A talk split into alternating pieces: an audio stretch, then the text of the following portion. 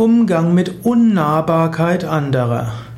Es gibt Menschen, die wirken sehr unnahbar. Man kommt ihnen nicht nahe. Sie äh, sprechen wenig über ihre Gefühle, sie gehen auf andere nicht zu, sie wirken abweisend. Wie gehst du damit um? Eine Möglichkeit ist, ignoriere das einfach. Du musst nicht jedem Menschen nahe kommen. Wenn manche Menschen eher Individualisten sind, wenn sie introvertiert sind, vielleicht wollen sie nicht mit jedem in Kontakt kommen.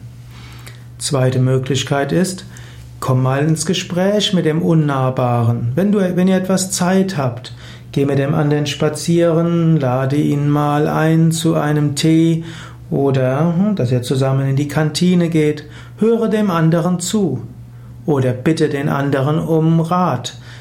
Auch unnahbare Menschen, wenn sie im Rat gebeten werden, erzählen plötzlich etwas.